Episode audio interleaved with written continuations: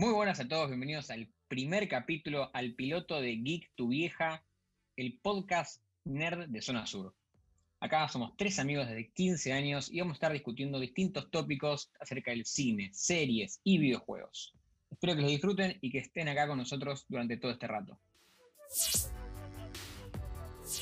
Bueno, eh, ¿qué tienes anotado, Martín? Eh, bueno, si quieren, si les parece, 2021 empezamos un nuevo año y Mm. se vinieron muchos, muchos anuncios de la nueva plataforma, o nueva para nosotros quizás, porque en otros países ya está hace un rato, eh, de Disney, que es Disney Plus, Disney más, Disney Plus. Disney más. Eh, y básicamente hubo 35 mil millones de anuncios de series eh, y principalmente las más importantes para gente como nosotros, eh, Your People, eh, son las de la saga Star Wars y eh, la saga de Marvel, ¿no? Que cada vez es más grande y cada vez compran más cosas y tienen más superhéroes y más personajes. Así que bueno, si les parece, vamos a comentar. Quiero saber su opinión acerca de qué esperan, eh, qué les gustaría ver en las próximas series y películas, porque hay películas también, hay muchos cortos también. Eh, eh, y empecemos con la que más está hablando de acá a futuro de Star Wars, si quieren, que es Obi-Wan Kenobi, la serie. Una dura. Eh, ya está confirmado Hayden Christensen, que vuelve como, como Lord Vader. Está confirmado, si no me equivoco, el día de hoy, Liam Neeson. También vuelve como Qui-Gon Jinn. Eh, ¿Qué quieren ver en esta serie? ¿Qué esperan ver? ¿Y qué no les gustaría ver? A Lord Vader. No, perdón. Fede, Eh, no sé. El tema es que cuando se anunció la serie de Obi-Wan Kenobi, yo lo primero que pensé, no sé por qué pensé que iba a ser como la historia de él antes de, de las precuelas. ¿Por qué lo pensé? Me pareció un ciclo interesante. Y después, además, después de todo el odio que tienen las precuelas y que quieren seguir metiéndose ahí, mm, está dudoso para mí. Pero yo pensé que iba a ser como más, a- me refiero a, la adolescencia de Obi-Wan. Porque si está Liam Neeson va a ser como un periodo raro entre que... Va a ser entre episodio 1 y episodio 2 para mí. Quizás transcurra eh, con flashbacks y cosas, quizás eh, haya un Obi-Wan grande y consagrado y después haya uno que es más joven. Yo qué sé, no creo que sea uno de actual, de ahora. A mí se me hace, presiento. Igual yo que sé, es un golazo que esté Liam Neeson para mí. Es épico, creo que es toda Sí, la suma. serie. O sea, Liam Neeson es toda la serie. Y yo creo que es todo lo que tiene que estar bien en esa serie es Liam Neeson. Después el resto. Para mí, Liam Neeson, con su historial reciente, estar en Star Wars es lo mejor que le pudo haber pasado. Volver a estar. eh, y en esta, en esta etapa de Star Wars. Yo no sé igual, ¿eh? No sé, no sé a quién le, a quién le hace mejor, si a, Liam Neeson o a Star Wars. Yo creo que están un poco sincronizados en eso. Vienen- No, ni me acuerdo. Lo, último que me acuerdo de Liam Neeson fue ver eh, alguna de, de- ¿Cuál fue las últimas que, hizo- que hizo? Hizo las de Taken, que ya son cualquier verga, perdón por la palabra, pero hay escenas de acción donde él tiene que saltar. Hay una escena de acción donde él tiene que saltar una, una, re- una- una reja y, y son como 15 cortes, porque él no puede saltar la reja. Entonces, eso me da como cagazo también. Digo, Liam Neeson, estás para hacer esto. Ya, Sí, pero, eh, pero Star o- Wars. mi teoría es que va a ser medio fantasmagórico también, como pasa en Star Wars, que él vuelve con la fuerza para tirarte ahí como la posta y se escapa. Bien, la data que está confirmada hasta el día de hoy es que la serie transcurre 10 años después del episodio 3. O sea que Hayden Christensen no sé bajo qué concepto va a aparecer, porque Claro. o aparece todo prendido fuego, o no se lo va a ver directamente y va a ser el tipo que esté debajo del traje de Darth Vader, que hace poco falleció el original, así que quizás lo, lo contrataron solo por, por respeto a su papel en las precuelas, pero va a transcurrir 10 años después, así que Liam Neeson va a ser un fantasma, va a ser un fantasma de la fuerza. Eh, creo que a esta altura está confirmadísimo. No Sí, sé sí, si va sí. a tener más participación que eso. Ah, perfecto. Encima, yo pienso, ¿van a poner a, a James Earl Jones para hacer la voz de, de Darth Vader o va, va a hacer la. a hacer la Christensen? Porque si no, mm, Hayden Christensen no sé si me convence para hacer la voz de, de Darth Vader. La presencia más maligna del universo. Y Tiene una foto de él ahora y no. a mí la etapa, no, no, ni hablar. O sea, eh, de hecho hace poco había leído que Hayden Christensen como que se retiraba de la actuación hasta nuevo aviso. Eh, Después de muchos fracasos que tuvo eh, en prácticamente todas las películas que tuvo después de, Sí. de las precuelas de Star Wars.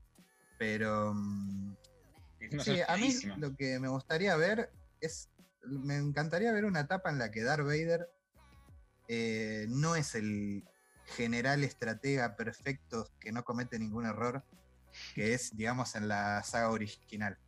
Sí. Me gustaría ver un poco un Darth Vader que comete errores, que no le sale todo bien. Claro, como en Eh, crecimiento, digamos. Claro, los inicios. O sea, que te muestren cómo se Sí, forjó algo que el nunca último vemos. Darth Vader. Claro, sí. Está muy bueno eso. Claro, al- final del episodio 3, digamos que Anakin sigue siendo un pendejo culo sucio, Mm. pero al principio de- del episodio 4, eh, si las vemos así cronológicamente, entonces eh, es Dios el chabón. Y, Mm. y nunca vimos esa etapa de Darth Vader. Claro, debería ser la serie de una, como una especie de, lucha de entre Obi-Wan y el nuevo Darth Vader. Yo no sé que se confirmó todavía de esto, de qué va a tratarse, pero esto es lo que más me interesa.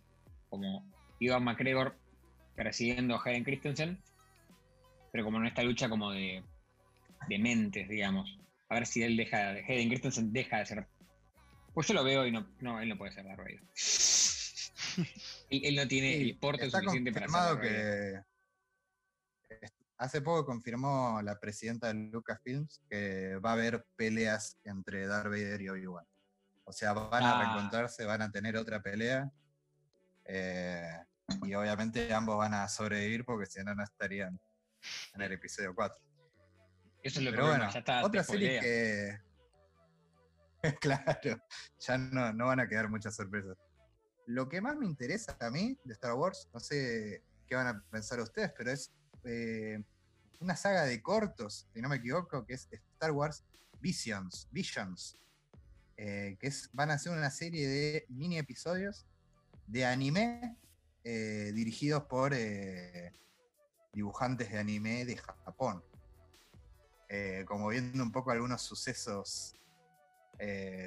Quizás es como la serie un poco más falopa de todo lo que anunciaron. Porque es Me quizás gusta la, eso, la que menos. Pero le, le tengo, no, no sabe, o sea, le tengo mucha, mucha fe. Me gusta mucho ese- Yo- esa propuesta, A eso le pongo todas mis, mis fichas, definitivamente. porque además es la primera vez.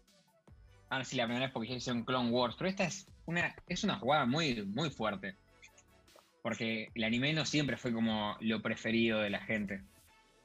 Antes era como, no, el anime.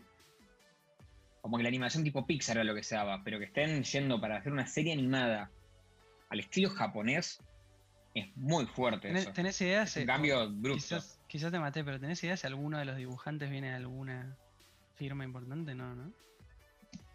No, no está confirmado. Está confirmado que va a haber 10 capítulos. Ah, ok, ok. Y que eh, no necesariamente van a ser sucesos nuevos. O sea, no es que van a, vayan a agregar nueva lore o historia Mm. a Star Wars, sino que dijeron que puede ser que sean cosas que ya hayamos visto, pero eh, reimaginadas bajo los Claro. puntos de vista de Me gusta mucho la idea que creadores para de eso. anime. Tienen que Que es una serie como una- antológica, todos capítulos distintos de cosas distintas.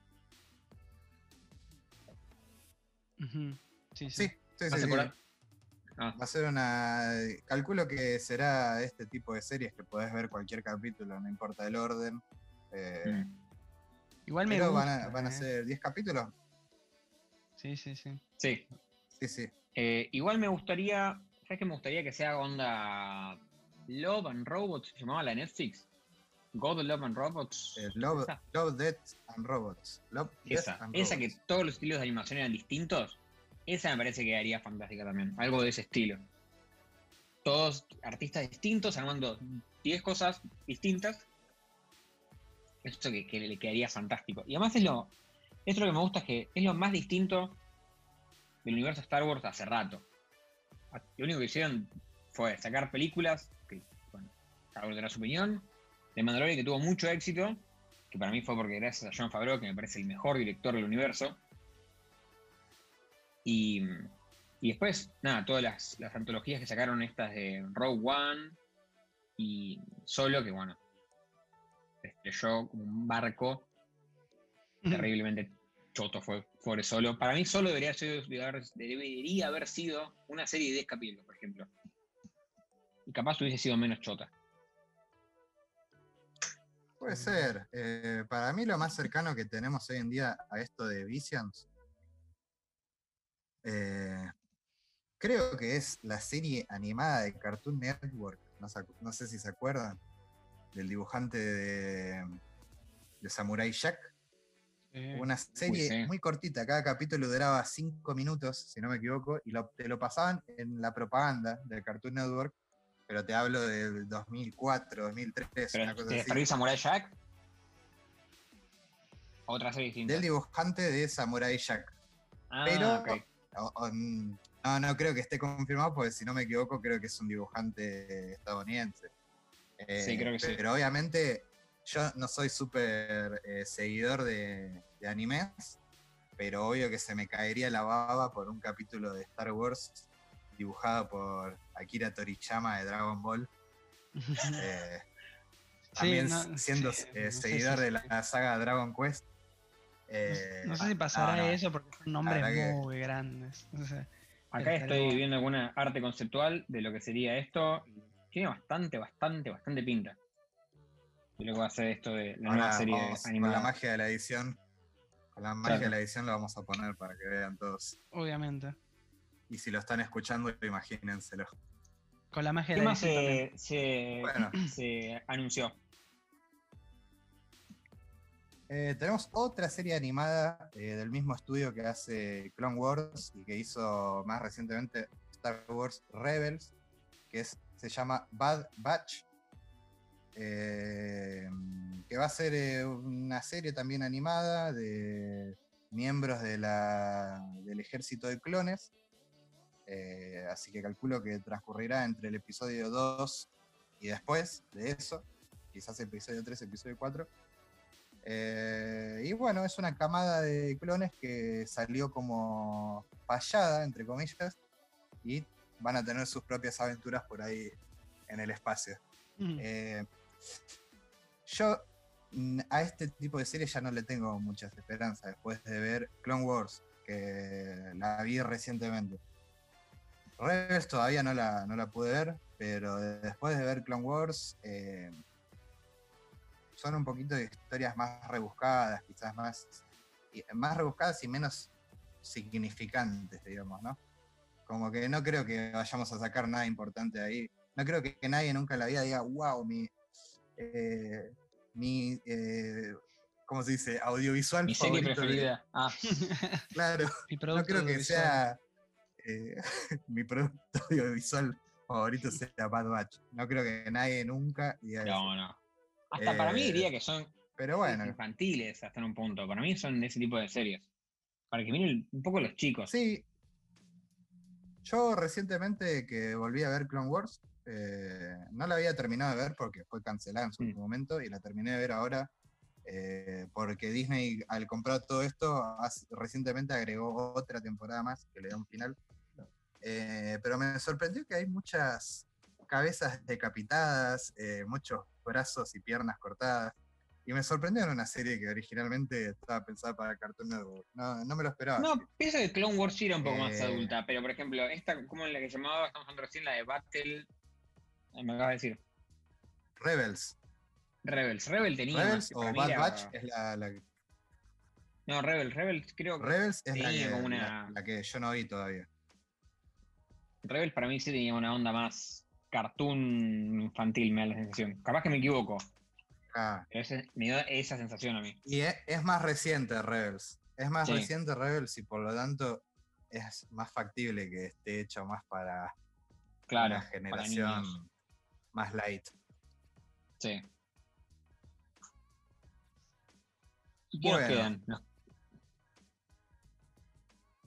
Eh, junto con todas estas series de, de- de Star Wars, bueno, nos quedan un par de series más de Star Wars, pero no se sabe mucha información.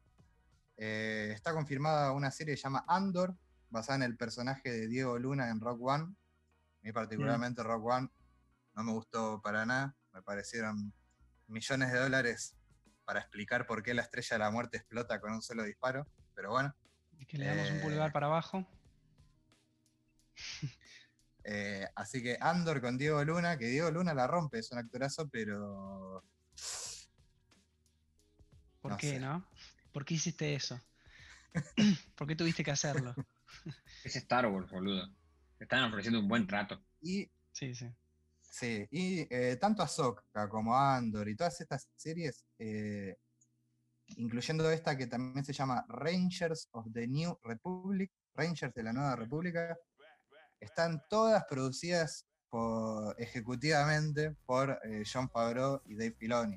Dave Filoni igual mucho mérito no tiene porque Dave Filoni produce todo el contenido de Star Wars desde las precuelas de Star Wars, desde los 2000, los 2000 Ah. ceros. Así que A ver, estadísticamente tiene que salirle algo bien. ahí está Dave Filoni. Sí. Sí, El logro es el de, para mí, el de John Favreau. El tipo hizo el libro de la selva y fue. Sí, John en Favreau. animación. En, en live, live action del libro de la selva y fue buenísimo. Para mí es un alto director. Mm. Bueno, y, sacan, y saliendo del universo Star Wars, ¿qué más anunció? Eh, tenemos como 37 series de, de Marvel también. Eh, Alguna- Tirame los, los grandes, para- los, comentamos grandes heavy hitters. A ver, las más próximas que se estrenan este año son, bueno, WandaVision, que está en transmisión ahora mismo, eh, de la que ya seguramente haremos la review eh, cuando Pronto. esté finalizada Mm. y cuando también sepamos qué carajo es lo que está pasando. Eh, Falcon y Winter Soldier, que si bien para mí tuvieron muy buena química en Guerra Civil, Mm. no sé si les hubiese dado una serie. No sé qué opinan ustedes. ¿Alguno? Yo tengo con Martín. Sí, Juanjo, ¿viste el tráiler por casualidad? No, no lo vi yo. El tráiler podría titularse Película, eh, película genérica de acción protagonizada por Vin Diesel. Ese es el tráiler Es que, Para- ¿viste cuando, ¿viste cuando decís, ¿viste cuando decís nadie te preguntó? ¿Viste cuando decís nadie te es- preguntó? eso fue. Nadie te pidió que haga ustedes una serie. Y encima, ellos para mí. no sé, para mí están buscando esta onda que lograron con The Winter Soldier, la película, medio de espías. Bueno, no. Fue el tráiler, ese- esa película rascacielos de la, de la Roca Johnson, que cuando ves, decís, esto es una. Esto es cualquiera. Eso mismo me, tra- me transmitió el tráiler de. de Winter más vale que no hayan hecho mal WandaVision por hacer esto. Es como, presten la atención a las series de verdad, por favor. A las series como originales, una serie de acción y tiritos, yo qué sé. Y a mí, el, el villano, que es Nemo, que no me acuerdo el nombre del actor, es un actor alemán, así que no me acuerdo su nombre, me parece un actorazo él. Pero tiene menos onda ese tráiler, menos onda tiene. Sí, sí. No sé qué pensaba Martín, pero me gustó un tema que me, me, me picó. ¿viste? Te tocó. ese, lo odio, lo odio, lo odio, lo odio. Sí, yo creo que pegaron demasiada onda en Civil War.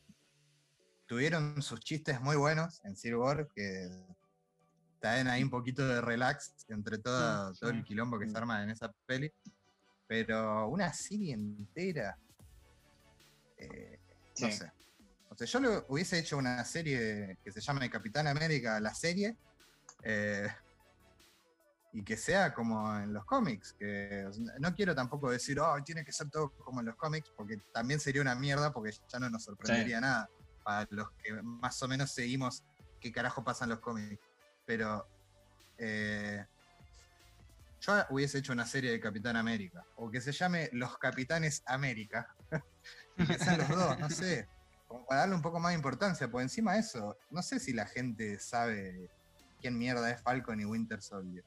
Pero es que incluso lo sabés y decís, la verdad que no me importa. O sea, Y aunque lo sepan, por ejemplo, yo, para mí el mejor argumento sería, nadie en la puta vida, ni los que los crearon, saben quiénes son los guardianes de la galaxia. Sin embargo, la descosieron como pocos.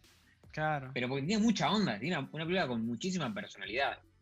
Yo no vi la serie, la serie no salió, pero el trailer ya no tiene esa personalidad, no tiene como algo que diga, ah, esto se nota distinto. Parece una cosa de espías. Podría ser una película de James Bond, el tráiler. De las malas.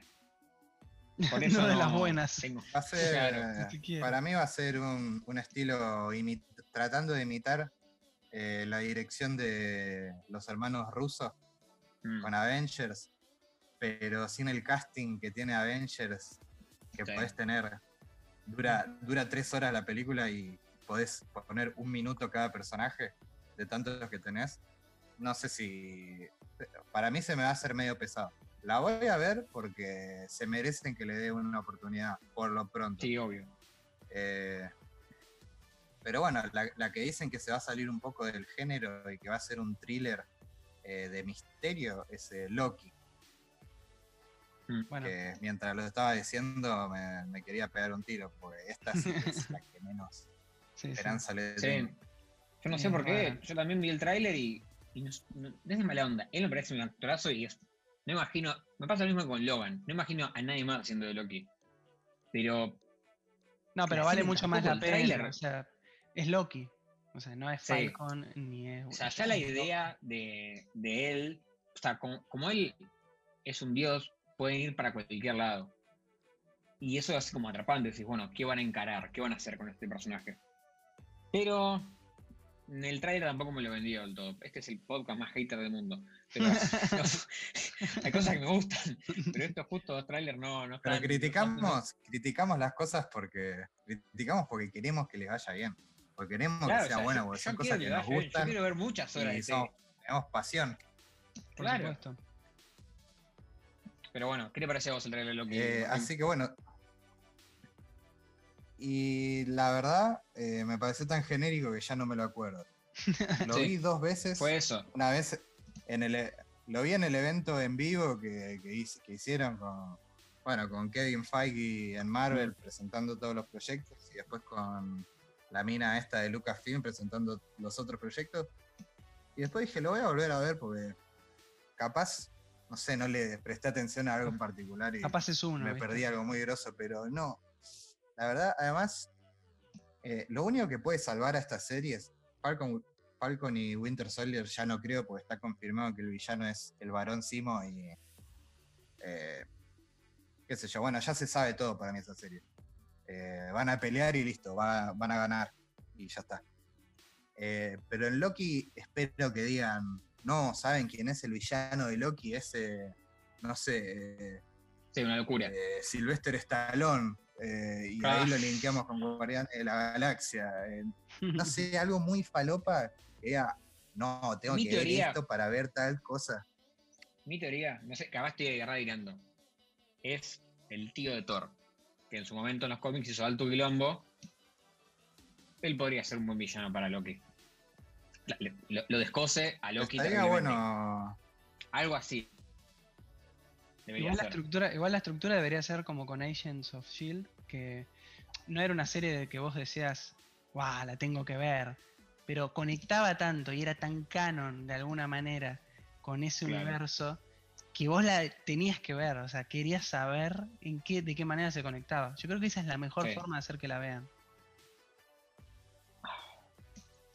Bueno, después, ¿qué Bueno, otra? Así que bueno, saliendo, saliendo de 2021 tenemos la serie de Hawkeye, la serie de She-Hulk, la serie de Miss Marvel, Mm. la serie de- y la serie de Moon, Moon Knight, eh, así como series de superhéroes, digamos, individuales, no equipos Sí. de superhéroes. ¿Cuál de estas les interesa más? ¿Cuál, cuál eliminarían de acá? Muy buena pregunta. She-Hulk, Moon Knight y Miss Marvel. Porque yo no sé cuál eliminaría. Eliminaría varias. Mejor. Yo, yo Eh, si- a yo mí me- Moon Knight. Perdón, no, Juan, Juan, decime, decime. Yo si tuviese que elegir iría por la más controversial para mí, eh, Hawkeye. Ustedes dirían, no, Hawkeye. Yo eliminaría a Hawkeye. Yo tengo ganas de ver eh, Miss Marvel y She-Hulk. Yo tengo ganas, por lo menos tengo ganas de saber en qué va a resultar eso. Sí. Quiero ser parte. Moon Knight me copa mucho la idea de el Batman de Marvel, porque tiene esa onda. Digo, ah, vamos a ver qué sacan con esto. Y es lo que dice, lo que dice Juanjo. Las Hawkeye va a ser igual que la serie de Winter Soldier. es una serie como que ya la sabemos. Las otras, She-Hulk, te puede, te puede volar el cerebro. Puede ser una bosta, pero puede ser algo increíble. Nunca, creo que nunca estuvo She-Hulk. eh, la serie de Ferrigno, no sé si ni siquiera apareció. No la vi, pero apareció. No tengo No, me recuerdo. parece que no. Eh, lo que tiene She-Hulk es lo que para mí tendrían que anunciar medianamente urgente con Loki, que es eh, en She-Hulk va a estar Mark Ruffalo y en She-Hulk va a estar Tim Roth, que vuelve como abominación, que era el villano de Edward Sí, sí, Norton sí, sí. en Sí. El Increíble Hulk. Excelente. Falta así para Loki, para mí, falta algo grande, algo que diga un, un, Sí. un Sí, lo que super dijiste, papelazo con un super actorazo. Sí, sí, sí. Sí. Y la misma Marvel. Yo también eh, eliminaría a Hawkeye. Sí, no sé por qué, pobre. Él me parece que, que está bueno. Y, Es que es el que menos tener un- arriesga, ¿entendés? y para tener un poder tan pedorro, se le dio bastante importancia en las películas. Le supieron dar bastante onda en las películas para Miguel. Sí, Para ser un personaje que obvio. básicamente podría no existir y todo seguiría igual. Claro. En las películas se le dio un buen papel para que tenga su protagonismo. Pero como espectador es como que no me llama la atención. No quiero ver Hawkeye. No, Sí. Es algo que ya está hiper visto. Sí, ya lo vimos. Pero van a ser dos Hawkeye. Porque está confirmado otro personaje de los cómics que también es, ¿Y la flecha? es otra Hawkeye. Sí, tienen el mismo poder, así que si no les bastaba Van, con. van a exprimir con la uno. vaca esta, los de Disney, hasta que no quede nada. Para mí está bien, pasa que es lo lógico como empresa, por el final, al fin y al cabo Sí. solo quieren ganar plata. Sí, sí, obvio. Quieren que la gente se suscriba a Disney Eh, Plus. Es que es estadística pura. Pero- o sea, la van a pegar con algo. O sea, Sí. con todo lo que sacan. Claro, pero justamente por estadística pura también van a, a fallar en algo, sí o sí. Mm. Porque Sí, no sí, puede Sí. ser que todas las series sean buenas. Ojalá. Ojalá porque, como dijimos recién, son cosas que nos gustan, pero la veo difícil. No, in- incluso Otra ya de en las películas, que- ¿sabés cuáles son las que. Perdón. ¿Qué dice? No, no, terminá porque iba a, a pasar a otra serie. Ah, no, que decía que incluso en las películas, aunque tengan como un sello de calidad, hasta las que son medias chotas, son como que, ah, sí, está ahí, pero te terminan no importando, terminan quedando como en la historia. Eso quería decir, continúa. Sí, sí. eh, hablando de cosas que quedan en la nada, otra de las series que me interesa mucho, que eh, son como todas series, quizás las menos importantes, digamos, a gran escala, tanto de Star Wars como de ahora esta de Marvel. Pero la serie What If, que van a ser historias alternativas eh, animadas de Star Wars, para la que ya está, por ejemplo, confirmado eh, la saga de Marvel Zombies, que es una saga que me encanta del, del escritor de, de los cómics, no de, no de la serie, del escritor de los cómics de Walking Dead, si no me equivoco. Me gusta, me gusta mucho. Eh, en What If me parece van Es a poder explorar un montón de cosas muy interesantes. Tal cual. Sí, sí. Eso sí, eso está interesante. Eh, creo que está confirmado T'Challa como Capitán América, una falopeada así. Esas cosas son excelentes. Sí, Yo, sí, yo sí. me acuerdo que yo lo estaba viendo en un par de cómics, esos de What If, y todos son como, y todos tienen hijos raros, o es buenísimo. Es- esos cómics son buenísimos. Y da para Sí. explorar varias Y bueno, la- las tres grandes. Sí, sí, sí, es que ahí es el momento para flashearla. Porque además uno como Sí. espectador ve eso y es insignificante. Entonces no te vas a ofender porque sea una mierda. Eh, y si está bueno, vas a decir, no, por Dios, qué bueno que está. No esperaba que sea tan bueno para Claro. nada. Sí, obvio. Que me parece la posta. Así que bueno, las últimas tres bombas grandes de, de Marvel son Invasión Secreta, la serie de Nick Fury, que es una saga muy grande en los cómics, eh, que cambia muchas cosas en el universo Marvel de los cómics. Eh, Armor Wars, que va a ser una serie que va a seguir el rastro de qué pasó con la tecnología de, de- lo perdimos un segundo a fe, Sí. de. Tony Stark. ¿Qué pasó con la tecnología de Tony Stark? Y el protagonista va a ser Don Cheadle como Rhodes, como el teniente Rhodes, War Machine. Mm, Y la última es Iron Heart, que va a ser como el, la, la heredera espiritual de Iron Man. Eh, pero bueno, va a ser eh, la- el personaje de los cómics se llama Ri- Riri Williams. Que me imagino que Armor Wars y Iron Heart debe, o sea, creo que está confirmado básicamente que van a estar relacionadas, porque son dos Sí, sí. series de, de, Sí, de- no, de Iron Man, básicamente. Sí, sí. Y ¿Qué- se confirmó gustaría ya, ver obviamente, en- a, a Samuel Jackson, ¿no? Para Nick Fury. En Secret Invasion, en Invasión Secreta, sí, está Samuel Jackson, Ah, perfecto. que creo que para la única serie que se prestaría es para una de Marvel. Eh, yo en estas series sí espero algo muy, muy grosso. Porque son Sí, sagas, son historias muy importantes. Sí, yo ¿Cuál es la que Hmm. más tienen ganas de ver de estas tres? Yo tengo ganas de ver Oh. Ironheart. Me parece que puede llegar a salir muy bien esa serie. Tiene, tiene mucha pinta de proponer algo más distinto.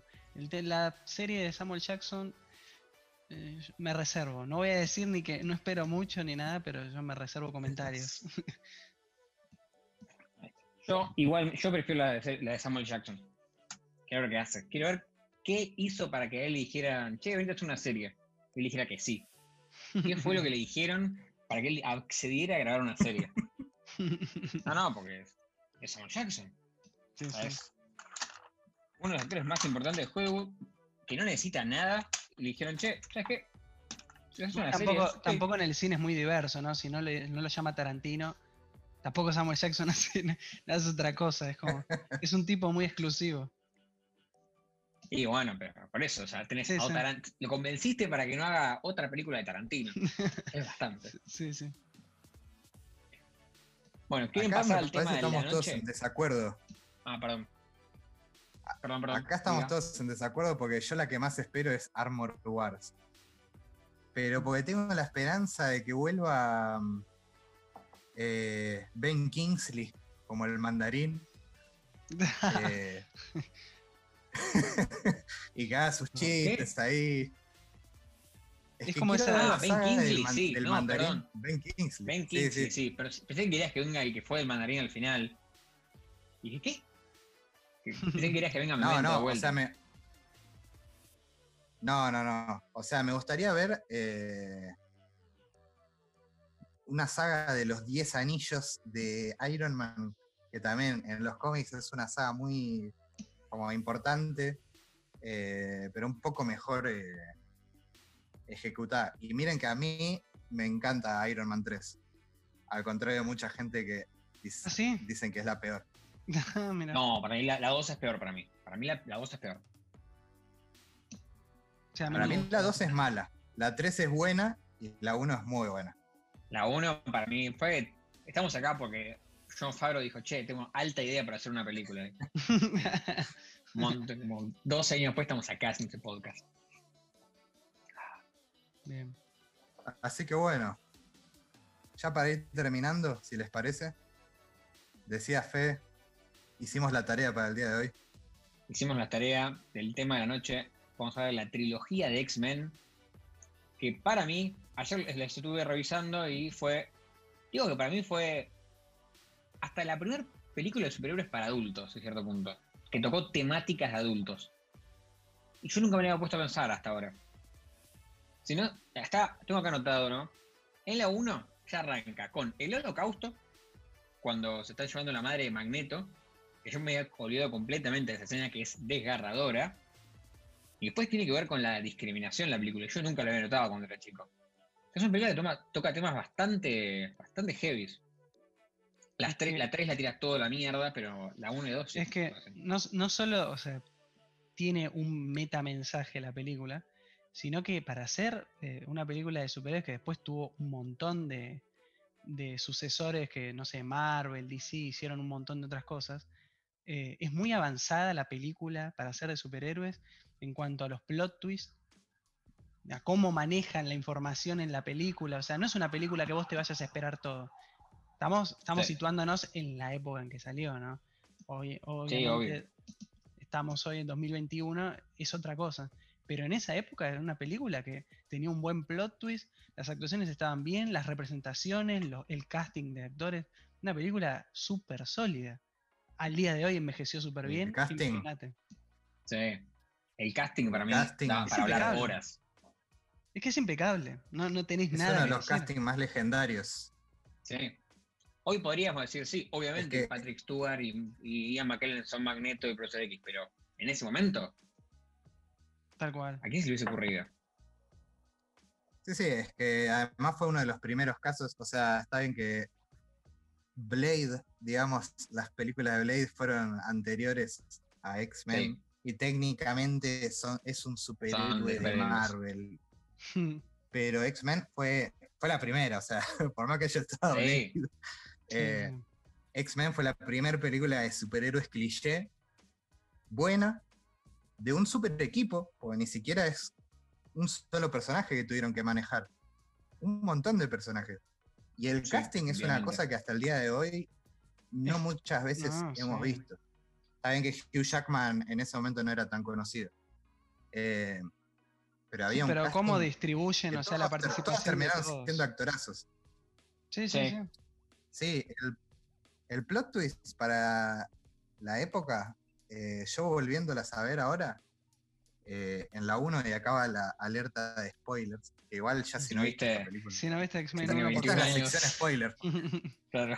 Esta es la sección spoiler, claro. Acá es cuando hablamos de pelis viejas y ya está, cagate si no la viste.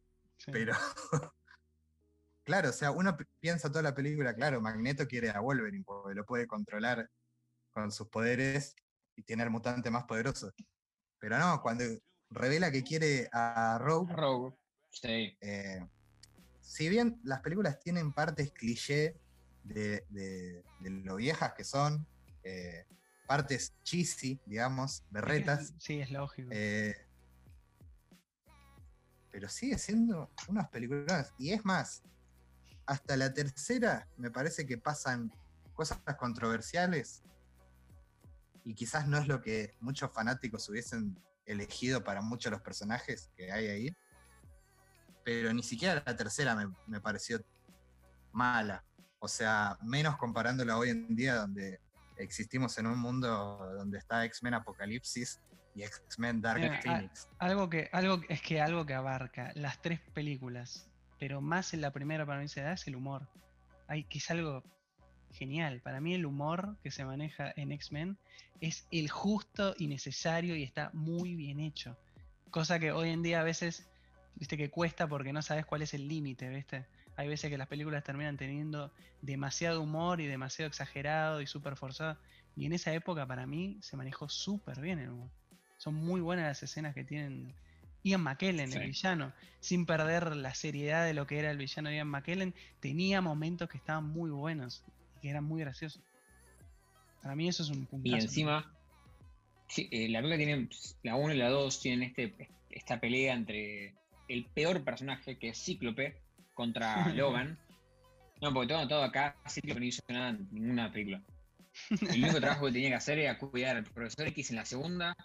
Como no lo cuida, lo secuestran y por eso se muere Jean Grey. Nada, ya está, lo dije. Es culpa de él, me parece que es un no, Volviendo al tema, Igual es parte, igual es em. parte del problema del, para mí, lo peor que tiene X-Men, que es el triángulo amoroso entre Logan, Cíclope y Jean.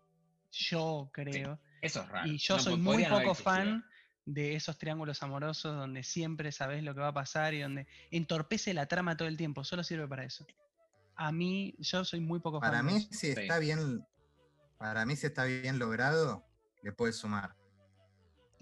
Pero en las de X-Men particularmente, eh, algo que no me había dado cuenta hasta hace poco que la volvimos a ver, fue que eh, esa, esa mini trama, esa subtrama del triángulo amoroso no está muy bien ejecutada. Porque No. en la primera Wolverine simplemente eh, está caliente con Jean. Sí, solamente. quiere, quiere hacer cuchicuchi y ya está. Pero Sí, en la él 2 la ama, dale. Está enamorado. En la 2 está enamorado de ella. Es súper serio.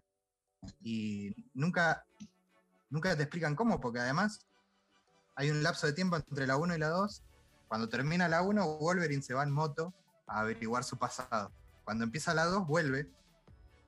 Entonces no es que tuvo tiempo para enamorarse de ella. O sea, se enamoró, se enamoró sin estar con ella, digamos. Es que yo Eh, creo que los arcos de, de personaje de Cíclope y de Jean son muy malos. Sobre todo cuando entraban en esa zona. Cuando era zona triángulo amoroso, de repente los personajes se desconfiguraban y empezaban a actuar de una manera que hasta te, no sé, como te enerva un poco, decís, por Dios. O sea, me hace, me hace acordar literalmente a lo que era Peter Parker con, con Mary Jane en las primeras de Spider-Man, donde era constantemente un ida y vuelta que no tenía sentido donde los personajes cambiaban de un momento para el otro y hacían, simplemente entorpecían. Bueno, eso me pasó con X-Men. A mí, yo odié Cíclope y Jean, sobre todo esos dos. Logan no porque es Hugh Jackman. Eso es obvio. No, Logan es el mejor personaje, es el que tiene más es obvio, no puedes odiarlo. Y ahora que la vi más grande, ver todos los personajes que están en la serie que después se vuelven a repetir y cambian. Por ejemplo, Kitty Pride, que es la que atraviesa las paredes. Hay tres actrices Otra en las actriz, tres películas distintas. Aparece la 1, la 2 y la 3. Y siempre son distintos. Kitty Pride. Sí. El hermano de Logan aparece, pero no es el hermano de Logan, es otra persona. Que creo que prefiero el Logan de, la- de esta película. Que es amigo de Magneto. en. Sí, sí, sí. A mí lo que, me pareció, volviendo a ver estas, eh, lo que me pareció súper eh, como grosso, no sé si para bien o para mal, tampoco lo recordaba, es que Mystique es el recurso narrativo más increíble de la historia Sí. del universo, porque podés Lo hacer lo, tengo que quieras. acá, boludo. Decir, Básicamente. ¿Cómo Sí. hacemos que, que tal personaje llegue a tal lugar? Bueno, vamos a mandar a Mystique que haga de las suyas y ya está, listo. Eh, Además, Mystique siempre no tenía personalidad. para arreglar todo.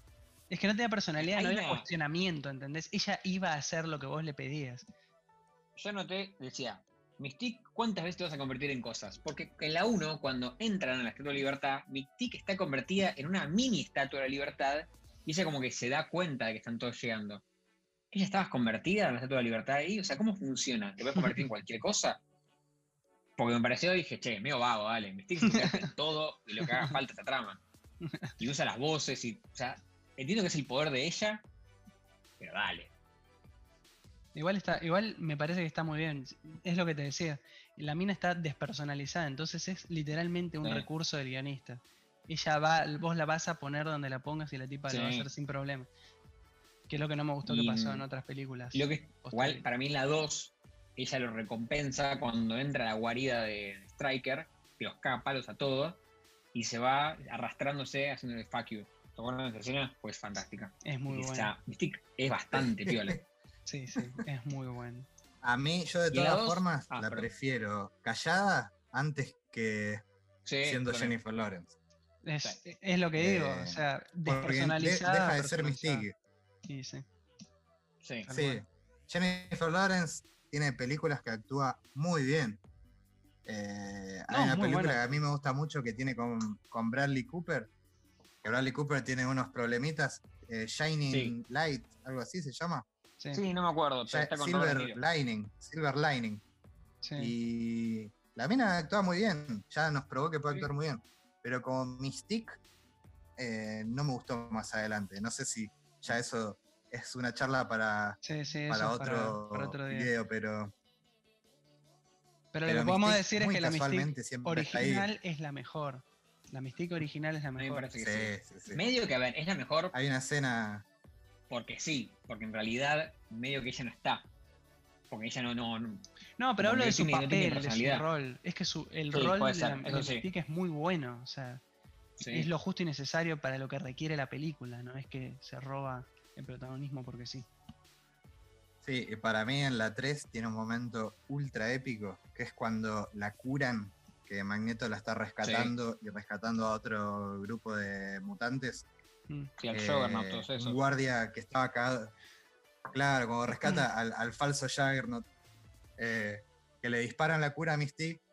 Y es muy terrible cuando Magneto la mira y le dice, bueno, lo lamento, pero Sí, ya no taza, sos taza. una de nosotros. Esa parte No, decís, no, dale, muy Magneto. buena parte. Sí. Sí, sí. La 2, encima, incorpora un personaje que es Nightcrawler. Que después, después, ahora grande me enteré que es el hijo de Mystique y de Azazel. Nightcrawler. El Sí. que se transporta. Nunca está explicado en las películas, pero sí. Si es el hijo de Mystique y de Azazel, dije mierda. Y me parece que él es un muy buen personaje. Mucha gente no le gusta. A mí me gustó, me parece que su poder estaba bien. Y su primera escena cuando va a matar al presidente es excelente. Que entra a la Casa Blanca y lo. Esa escena es buenísima. Me parece que los efectos se re sostienen todavía después de tantos años. También. Sí, En la 2 sí. para mí los efectos son buenísimos todavía. sí, sí. Sí, sí. Y en la 2, eh, algo que está muy bien llevado para mí es el giro, no argumental, porque no es ninguna sorpresa, pero la construcción del personaje de, de Piro, de Pyro, Sí. que eh, sacando el nombre del personaje que es muy malo y es muy de la época, eh, aunque Sí. se llama así en los cómics, me parece. Es un Eh, nombre muy 2000. pero está muy bien hecho la- eh, el engatusamiento que le hace Magneto para llevárselo. Está muy bien. Y hay una parte también muy adulta y muy medio zarpada, porque involucra menores de edad, eh, que es eh, cuando Mystique se mete en la 2 en la carpa de Logan, Ah, sí. pero convertida como Jean. Y Logan está ahí re caliente. Y dice, oh, listo, Jean, ya está, sos mía. Y le encuentra las heridas de la 1 en la panza y se da cuenta que es Mystique. Y Mystique se empieza a convertir, le dice, puedo ser lo que vos quieras que sea. Y en una se convierte, en- bueno, se convierte creo que en Tormenta, me parece, y se convierte también en Rogue, que en esa Ah, película sí. es menor de edad. No da, Mystique, no da. No. no daba. No daba. No, no, pero te muestra cómo al principio eran, cuando no había tantos directores de películas de superhéroes que hoy en día ya son como un grupo de élite, eh, eran directores que le gustaban las buenas historias y hacían buenas historias con personajes ya inventados de superhéroes.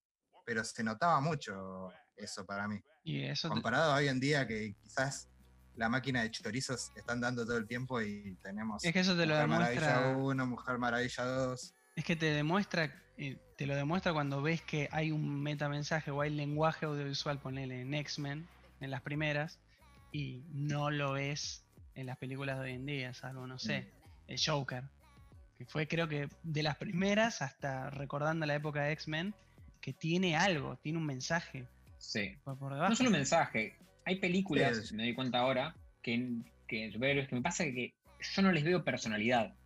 Digo, esta película no, no tiene personalidad, me pasa. Más allá del mensaje o no mensaje, es como que. Me parece eso que dice Martín. Es como que salen de una impresora, me esa sensación. Que se puede comparar un poco con lo que dijo Scorsese de que no son, no es arte. Yo no considero lo que Y dijo pero- él de verdad. Porque es eso, Pero Salen como así. Y pero porque vos en ca- cada cosa que vos- cada producto audiovisual que vos quieras que, que vos consideres que es de calidad en todos los aspectos y vos decís que es arte, tiene que tener una impresión tuya, tiene que tener algo que te esté diciendo la película. Porque está bueno ver eh, efectos especiales, pero llega un punto en que te hartás. Y no por nada el Joker fue lo que fue. Porque es una película que te cuenta otra cosa, además de un origen de un superhéroe. O sea, está buenísimo, pero se, se notó y se probó que se pueden hacer cosas que sean arte, que tengan lenguaje, que tengan mensaje por debajo y que además sea de superhéroes. O sea, a mí me parece que eso es. Esa es la, la clave. Para mí, de todas formas, quizás sea otro tema que también tengamos que poner de clickbait para otro capítulo. De el Joker es una muy buena película, pero es una muy mala película de superhéroes. Porque, Ah, sí, eh, eso, sí, No totalmente. pun Podemos intended. discutirlo ocho horas. eh, sin, sin doble sentido, el Joker es prácticamente un comodín ahí, porque es la historia de algo que no tiene nada que ver con nada de los cómics. Eh, más allá que, de todas formas, en los cómics el misterio del Joker se mantiene, esa es la gracia también. Eh, que también, quizás hablando, volviendo a X-Men, es una de las razones quizás por la que medio fracasó X-Men Origins. Que una de las grandes eh, gracias del personaje de Wolverine era que al principio no se sabía nada. Y en Joker es como. Es el límite de. Hagamos una película y después le ponemos el nombre de un superhéroe, en este caso un supervillano. Sí, vos decís que no está tan bien equilibrada en ese aspecto. Vos decís que no está tan bien matizado el tema de que sea una película de calidad y a la vez tenga todos los componentes de un superhéroe y que te explique el origen. Vos de- decís eso. Mm, yo sí, claro, sí, es, eh, es una película que no tiene nada que ver. En la película de los X-Men es una buena historia de personajes, pero los personajes son los X-Men. En Joker Claro. es una buena película de Sí, sí. personajes, pero vos sacás al personaje, pones a cualquier otro eh, desquiciado, con, esquizofrénico, con- Mm, y, y es lo mismo. puede Es la misma película. Sí, sí. El Joker no brilla por ser superhéroe, brilla porque Joaquin Phoenix es excelente y podría llamarse Tal el cual. viejo que se ríe de la Igual- película. igualmente, que se llame Joker le da. Me gusta que haya existido porque que haya existido y se haya llevado todo el reconocimiento que se llevó. Sí, genera o incentiva, creo yo, no sé, quizás no, a, decir, che, nos pueden reconocer, podemos hacer más Sí. cosas de la que veníamos haciendo. una industria. Porque era como una máquina de, de- claro, de fotocopia, como decían, de ya era como basta. O sea, vamos a empezar a hacer cosas hecho- nuevas porque. Tal vez me estoy como aventurando mucho, pero porque se confirmó que Deadpool 3 va a existir con Ryan, Reyno- Ryan Reynolds y va a ser para mayores. Yo creo que si Disney no hubiese, no hubiese existido el Joker con tanto éxito, no sé si Disney se hubiese animado Claro, es que no te animás, porque no te. a armar una película, una película para mayores de edad siendo Disney ellos. Y Sí, yo, es Y recordemos que está confirmado que Deadpool 3 va a transcurrir en el universo cinemático de Marvel de los Avengers. O sea, va a ser la primera película mayores- para mayor edad que Sí, quizás las referencias son mínimas, pero va a estar en el universo de Avengers. Sí. Eso no va a estar en Disney Plus igual. No, no, se- seguro que no. Investigando un poco más, lo que noté en las películas de, de X-Men fue la 1 y la 2 son dirigidas por Brian Singer.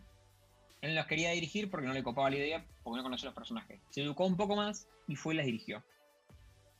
Dejó el proyecto y no hizo la 3 él. La hizo otro muchacho, que en este momento no recuerdo el nombre, pero lo puedo chequear. Y él se fue a hacer Superman Returns. Grave error, gravísimo error, no se puede hacer esa película. sí.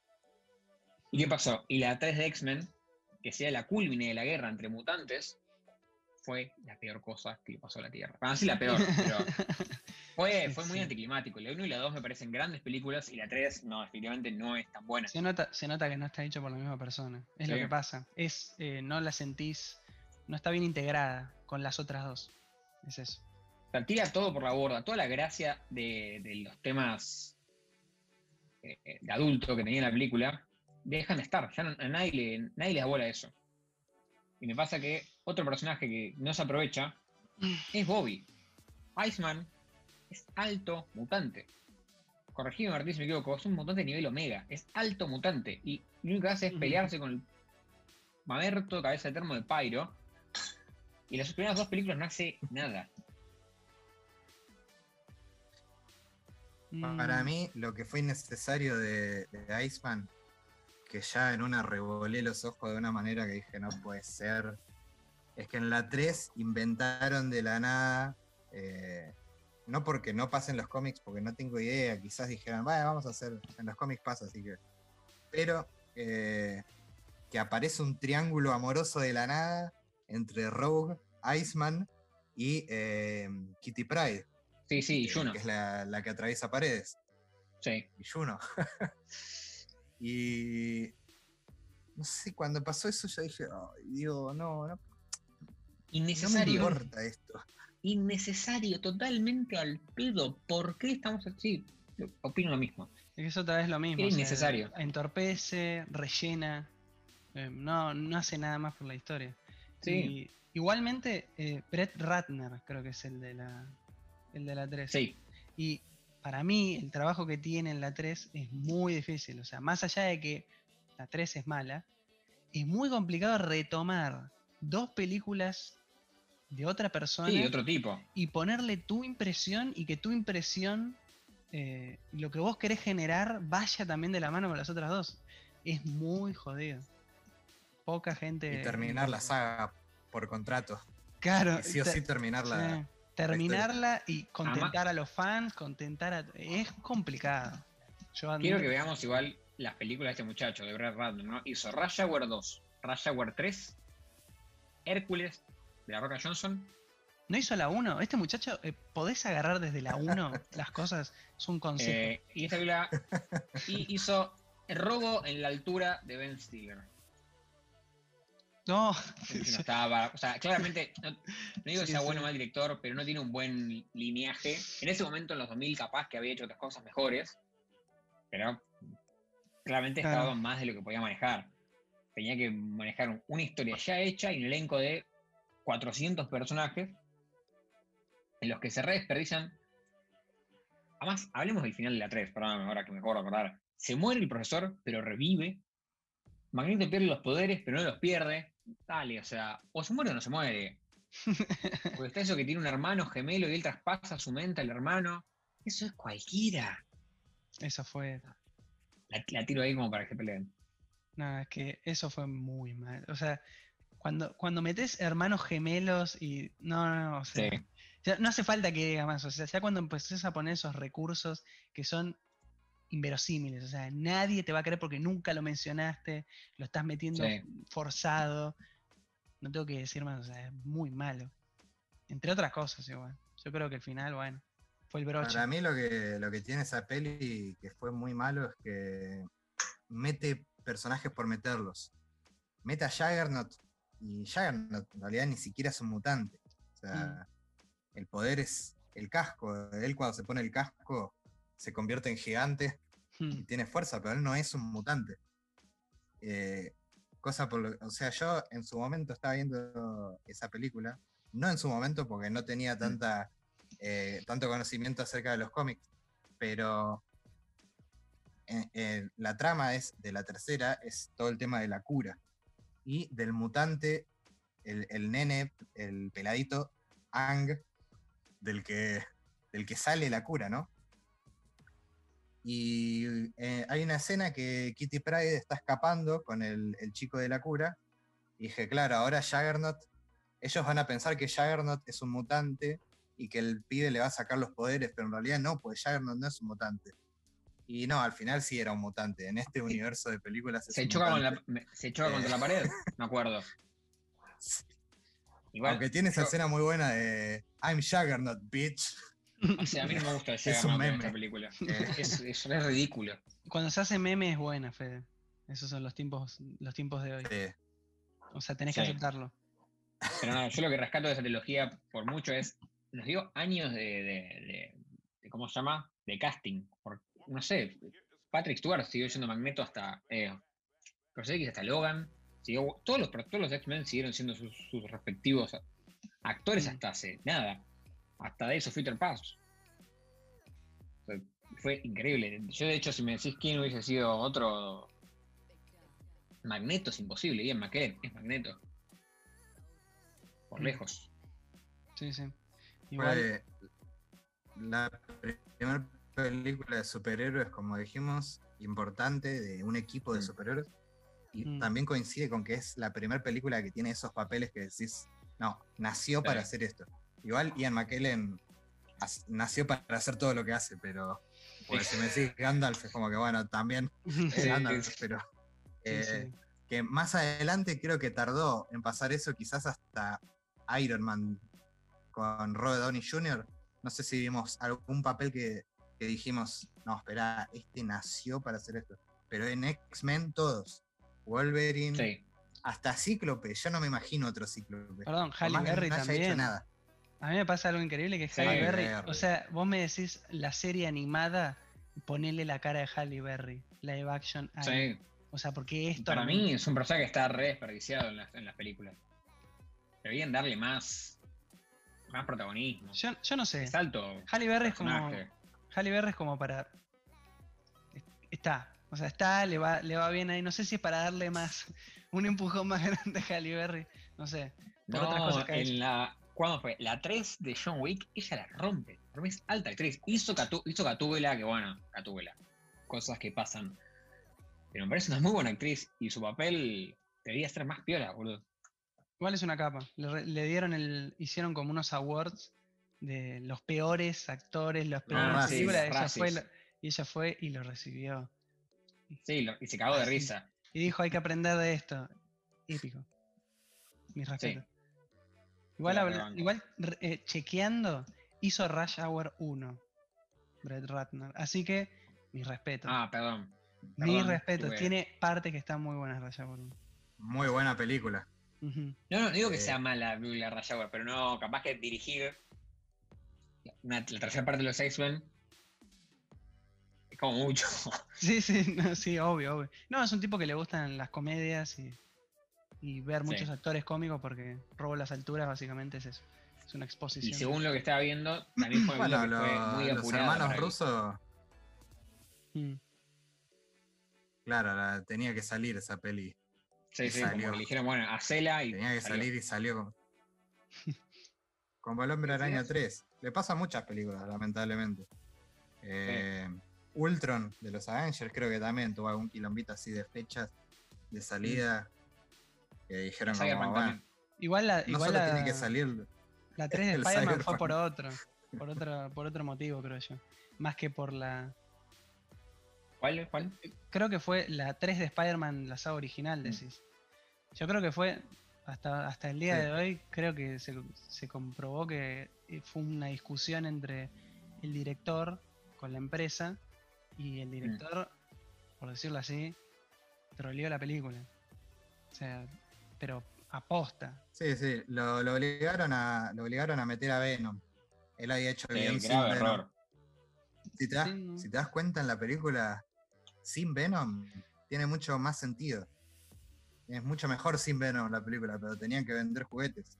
Y lo que le pasó a Ultron fue que eh, tenían que sí o sí meter a los hermanos eh, Maximoff, que sí o sí tenían que inventar a Visión, porque por contrato tenía que aparecer en esa película, y sí o sí tenían que pasar un montón de cosas más. Entonces hicieron todo juntos. Y claro, y ahí es es el imposible. desastre. claro, es, imposible hacer algo así. Sí, Ultron está para, para pegarle una revisión y decir que esta. Ya, ya terminamos el. Como el universo cinematográfico, se terminó. Bueno, entre comillas, ¿no? Se terminó, listo. Está para revisar Ultron y decir, "Eh, acá ¿Qué pasó? Epa. están. eh, la pifiaron en el Ultron. sí, claro, claro. Estoy recordando con más ganas. No, pero si yo salí del cine, salí del cine y ya salí del cine diciendo me. O sea, si vos salís del cine, la película de Marvel y decís, No, yo salí fascinado O sea- del cine. Yo del cine, no importa lo malo que salga, yo el cine salgo siempre contento. No, yo, es que sí, sí, obvio, pero me preocupo cuando, cuando salgo y digo, estuvo bien. O sea, cuando digo eso, digo, voy a llegar a casa y me va a parecer Sí. malísima la película. Yo salí del cine pensando que Suicide Squad estaba buena. No, claro. Fede, tenés un problema. Ten- Tenemos que hablar. No, yo creo que tiene partes que son, como se dice, rescatables. Mm. Pero es una mala película. Es una mala película. Y la pifiaron. Yo salí indignado que con DC. Recuerdo que Creo que salí DC, hablando indignado. DC merece su propio su propia temporada de podcast para a ver qué está Sí, pasando ahí, porque no puede ser que no puedan mantener un hilo Sí, sí, sí. eh, de calidad. Es increíble. bueno, no sé. Yo creo que. Pensamientos finales, ¿qué le- la, la saga X-Men, ¿qué les dejó para ustedes? Y a mí, yo la recuerdo con. Para mí, a pesar de lo malo. Perdón, sí, sí. Sí, Eh, yo también. Eso iba a decir. O sea, la recuerdo con mucho cariño. Porque más allá, la 3 fue mala. O sea, la, la ves hoy y decís, es muy mala. Con todas las cosas que ya dijimos que también tuvo en su contra. Pero tenés que ver el año en que salió. Fue la primera película de superhéroes, el casting que tiene. Cómo las dos primeras fueron impe- impecables. O sea, poco tenés que decir. Y fue hace muchísimos años. Yo la recuerdo con mucho cariño. Es una gran saga.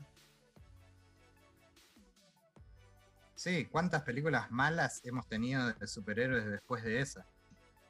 O sea, inmediatamente salieron Daredevil, Electra. Películas horribles.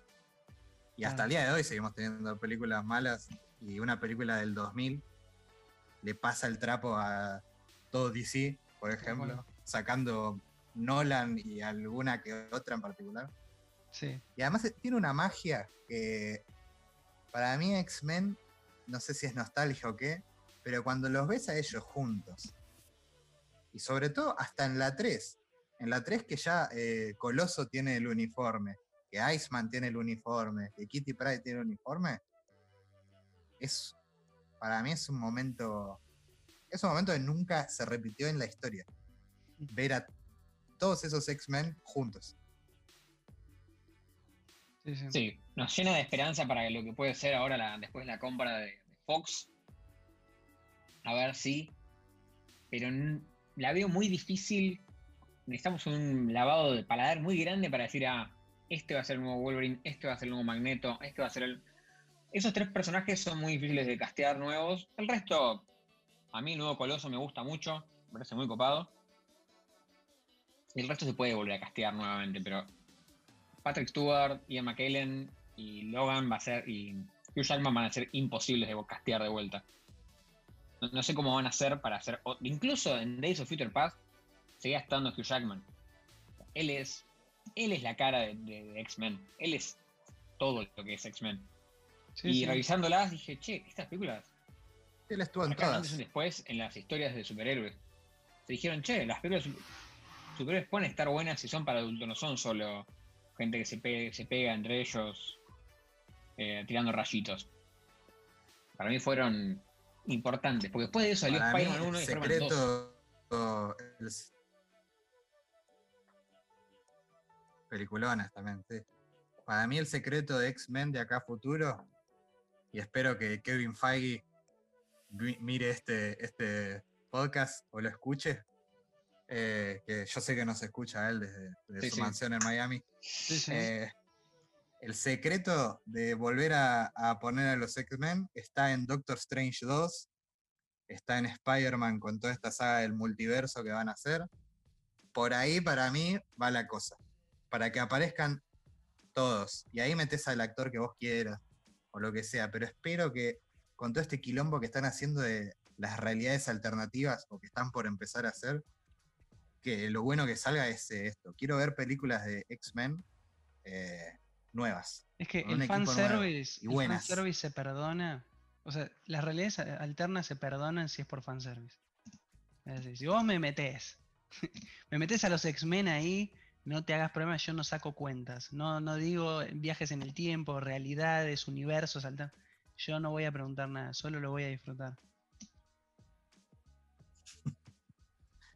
Totalmente. Yo creo que si, si va a volver como, como está confirmado eh, Andrew Garfield a Spider-Man 3 de Tom Holland, va a volver, está confirmada eh, Alfred eh, Kirsten Durst, que es la Mary Jane de Tobey Maguire, y está confirmado Alfred Molina, que es el Doctor Octopus, el único, ¿no? Que sería el de Tobey Maguire. O sea que Tobey Maguire está casi confirmado. Yo viene en el pack. hoy en día todo es posible. ¿Qué está haciendo si no? ¿Qué hizo? Spider-Man Gatsby, dale, Tobey Maguire, no me rompas la bola. Hiciste otra cosa en tu carrera. Hiciste Gatsby, hiciste Spider-Man. Yo creo que hoy en día. No, no, que no hizo nada más. Pobre. Pero yo creo que hoy en día todo es posible. Yo creo que con Disney con Kevin Feige atrás, puede llegar a volver hasta Hugh Jackman, aunque sea una peli. Yo creo que puede pasar cualquier cosa, ¿eh? O sea, sé que quizás soy un poco optimista, pero me parece que estamos en la, en la época, no sé si es el 2020, 2021, la década de, de las cosas que no tienen sentido, de John Fruciante volviendo a los Chili Peppers. eh, Disney haciendo una película mayor de 18 de Deadpool dentro del universo de Avengers. No sé, para mí posta puede pasar cualquier cosa y hasta que no tenga evidencia de lo contrario, siempre voy a esperar lo, lo mejor. De las pelis. Bien, me gusta que aclares. Y cerrando, voy a decir por, voy a decir por todos lo que, lo que todos esperamos, que la próxima pe- película de Deadpool sea con Logan. Eso sería lo que todos esperamos, yo creo. Y sí, o sea, sería nada. Sería soñado. Pero yo la veo. Yo la veo complicada. Complicada, imposible incluso, pero, Sí. Pero cosas sí, más o sea, locas han pasado. Soñar no cuesta nada. Yo que le bueno, tengo mucha esperanza también a Deadpool porque me parece es una saga que da para muchísimo. O sea, necesitábamos una película de X-Force. eh, Deadpool 3, Deadpool 4, Deadpool 5. da- Dame todo lo que vos quieras. sí, Yo lo voy a, quiero ver Deadpool consumir. universo Marvel. Mientras Eso esté sería Ryan fantástico. Reynolds. Sí. Eso estaría muy bueno en, un- en la serie esta What If. Lo veo más posible. Bueno, si no está Ryan peli, Reynolds, pero bueno. si no está Ryan Reynolds, nos veríamos obligados a utilizar la fuerza. O sea, Claro. Vamos a linchar en la calle gente, o sea, va, va, va, va a haber Sí. quilombo. Es- él es otra persona que no podría no, no, ser no, no. No, no, no. Ryan No Reynolds. puede irse. No, claro. Es que mientras haga los chistes él, está que- de todo bien. Deadpool actúa de Eh, Ryan Reynolds. chamo. Cambiaron a los guionistas. Cambiaron a, los guionistas de Deadpool 1 y 2 y pusieron a la guionista de eh, Bob's Burger. Bob's Burger, que es una serie animada. Ojo, Bob's Burger no que es bastante bien. No es malo, ¿eh? es- está, está bueno. O sea, tiene un estilo totalmente distinto a las demás eh, series animadas, pero lo terminás viendo y decís, no das ni dos mangos ¿eh? cuando la- te la pones a ver. Pero no está tan mal, está bueno. Así que bueno, por hoy, no sé si quieren decir Por hoy ya estamos, ¿no? finales, saludar. Culminamos de hatear a básicamente bueno. el 70% de la producción Sí, los audiovisual del mundo. Los Bueno, muchas gracias a la gente que estuvo acá escuchando este podcast, su piloto, eh, por la improvisación, por los ruidos nuevos. Bueno, estamos aprendiendo. Síganos en nuestras redes sociales que todavía no hicimos, pero capaz que esta semana hacemos, quién sabe. Y nos estamos viendo en el próximo episodio. Adiós.